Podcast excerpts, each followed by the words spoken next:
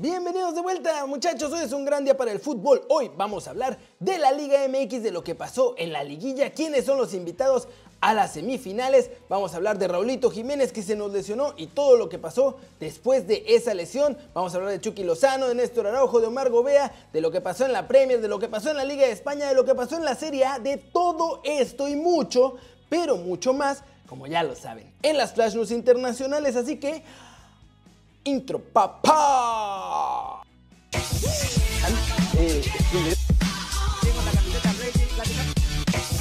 Esperando contra Atlético de Madrid.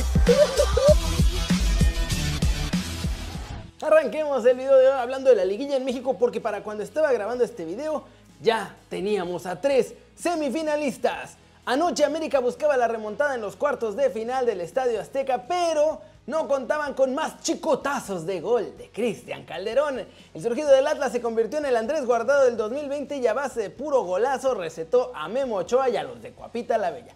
Al final el marcador terminó 2 a 1 en el Azteca, por lo que el global fue 3-1 en favor del rebaño y la clasificación.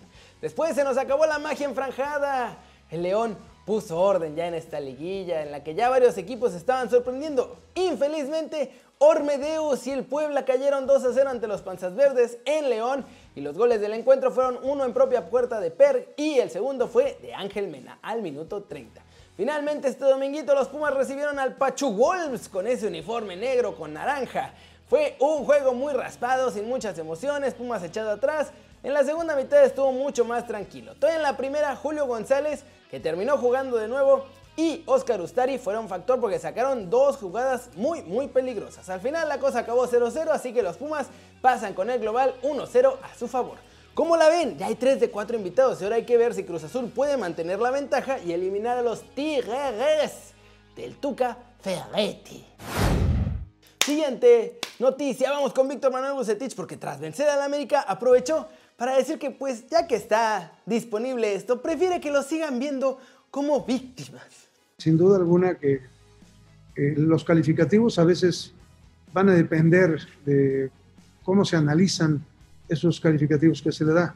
Eh, yo creo que aquí en ese, en ese sentido, al menos en lo personal, evalúo perfectamente bien a cada uno de los integrantes que tenemos, en qué momento estamos y que siempre estamos en esa búsqueda de mejorar. Creo que hay una plena confianza en todo este plantel que viene creciendo de una manera importante prefiero que sigan pensando que somos víctimas y seguiremos con esa actitud y determinación. Yo creo que no puede cambiar de la noche a la mañana la víctima a ser protagonista. Entonces yo creo que ojalá que siga, sigamos con esa tendencia que se maneja. Y, bueno. ¿Y cómo la ven? Pues obvio, al rebaño le conviene ser subestimado porque pueden llegar y sorprender a todo el mundo como lo hicieron con América, con muy buen fútbol con mucho ataque, con unos contragolpes muy, muy, muy importantes. Y así que vamos a ver, ¿creen que llegarán hasta la final?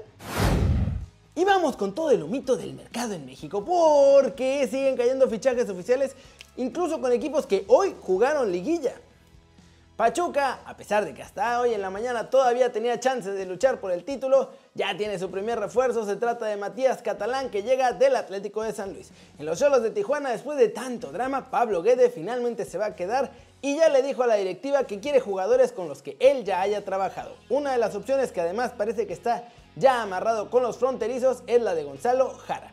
En América los rumores dentro de la institución están fuertes sobre la salida de Miguel Herrera y no no tiene nada que ver con la eliminación ante Chivas. Lo que pasa es que parece que la selección de Colombia pues sí va en serio por el entrenador mexicano, o eso es lo que suena en los pasillos de Radio América. También suena que Paul Aguilar ya tiene una oferta sobre la mesa del Austin FC de la MLS que viene además con varios ceros en el sueldo, así que pues anda pensando que una de esas mejor se retira en la Liga de Estados Unidos. Toluca está interesado en el fichaje del zaguero paraguayo Danilo Ortiz para sustituir a Jonathan Maidana. El costarricense Christopher Núñez del Club Sporting Cartaginés es el primer nombre que suena para los refuerzos de nuestra franja, que somos todos del Puebla desde esta liguilla, muchachos. Este joven, además de ser seleccionado nacional, dicen allá que tiene mucho futuro. Mazatlán también está interesado en otro tico, Esteban Alvarado, portero del Herediano. Como la ven, siguen creciendo los rumores, ya hay unos cuantos fichajes oficiales, hay equipos ya en pretemporada, van a llegar más extranjeros, algunos que no dieron el ancho se van a ir pero la gran pregunta es, ¿y las oportunidades a los chavos?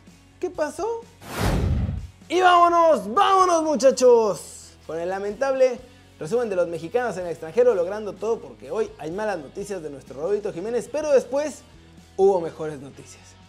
Y es que no habían pasado ni 15 minutos en el partido entre los Wolves y el Arsenal cuando en un tiro de esquina a favor de los Gunners, David Luis se lanzó a intentar el remate y terminó metiendo el cabezazo a Raúl Jiménez en el pómulo derecho. Nuestro lobo goleador obviamente terminó noqueado. Llegaron las asistencias de inmediato, lo sacaron en camilla con oxígeno y lo llevaron inmediatamente al hospital para hacerle todos los estudios necesarios.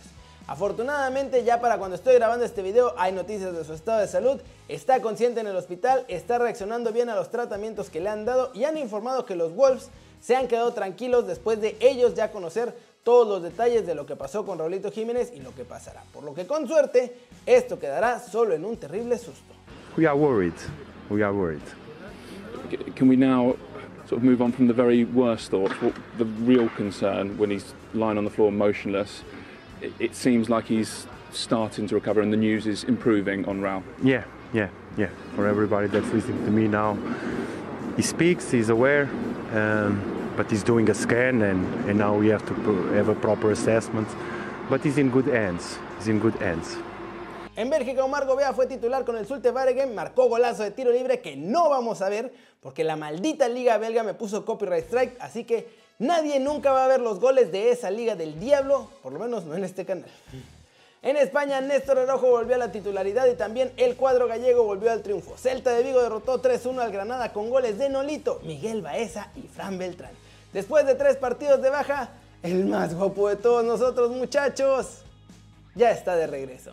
Este domingo trabajó con el grupo entero y está a disposición del Cholo Simeone para ser titularazo de nuevo en la en la visita contra el Bayern Múnich. Y finalmente en Italia Chucky Lozano fue titular con el Napoli que estrenó uniforme al estilo de la selección argentina como otro de los homenajes que ha recibido Diego Armando Maradona. El cuadro napolitano arrancó ganando con golazo de tiro libre de Lorenzo Insigne. En la segunda mitad Fabián Ruiz marcó el 2 a 0 y aquí en pantalla verán el resultado final. Chucky jugó 67 minutos pero no tuvo ni cerca su mejor partido. ¿Cómo la ven? Afortunadamente ya con los updates de Roberto Jiménez parece que todo va a estar bien. Y qué bueno, porque cuando lo vimos en el partido la verdad es que se vio mucho, mucho peor. Ojalá que se recupere de 100%, que esté bien y pues lo más importante ahorita es la salud. Ya después veremos cuándo vuelve a jugar. Flash News, Lucas Romero y su historia en el Mallorca pues se convirtió en el jugador más joven en marcar en el club en un partido oficial y en el segundo más joven en el fútbol profesional español, solo por detrás de José Sáez que lo hizo en 1949. Papa Buba Diop ha fallecido este domingo a los 42 años. Este exjugador senegalés pasó a la historia por anotar el primer gol del Mundial de 2002 ante Francia. Al Tottenham Hotspur ni siquiera le hizo falta ganar le bastó un empate a cero goles contra el Chelsea para volver a terminar una jornada más como líder de la Premier League. Quique Setién presentó una demanda contra el Barcelona por incumplimiento de contrato. El ex entrenador dice que no le han pagado todas las cantidades que habían pactado en su contrato, que además le cortaron el pasado mes de agosto. Bayer Leverkusen no pudo pasar del 0-0 contra Hertha Berlín. Tuvieron un gran partido. Alexander Swallow también se lució y bueno, los de las aspirinas ceden el segundo puesto al RB Leipzig y terminan ahora terceros en la Bundesliga. Edinson Cavani salvó al Manchester United, entró de cambio en la segunda mitad contra el Southampton, allá en la Premier League, el uruguayo entró y revolucionó al equipo por completo, dio la asistencia del 1-2, marcó además un doblete para hacer el 3-2 definitivo. Footy Headlines, especialistas en filtrar camisetas muchachos, publicaron la que puede ser la nueva camiseta del Real Madrid y está bastante particular porque va a tener tres líneas azules en los hombros y va a tener detalles naranja con azul en todo el torso. Barcelona se impuso tranquilamente 4-0 a los Asuna en un gran partido de los de Kuman. Messi hizo un homenaje a Diego Manolo Maradona. Griezmann lució, marcó un golazo de volea, todo le salió perfecto al Barcelona este día. ¿Cómo la ven? Un montón de fútbol que hubo este fin de semana, muchachos, pero eso es todo por hoy. Vámonos a descansar muchachos de esto dominguito al rato a ver el Cruz Azul contra Tigres, a ver cómo nos va. Muchas gracias por ver el video, denle like si les gustó o métanle un zambombazo durísimo a esa manita para arriba si así lo desean. Suscríbanse al canal si no lo han hecho. ¿Qué están esperando? Este va a ser su nuevo canal favorito en YouTube. Denle click a la campanita para que hagan marca personal a los videos que salen cada día y comenten aquí abajo. Comenten aquí abajo si quieren ver más del Kerimoji ese que me robó el intro el día de hoy. Ya saben que yo soy Keri muchachos y como siempre me da mucho gusto ver sus caras sonrientes, sanas y bien informadas. Y aquí nos vemos mañana desde la redacción porque ya me corregí. No sé si lo han visto, pero vayan a ver desde la redacción. Chao, chao.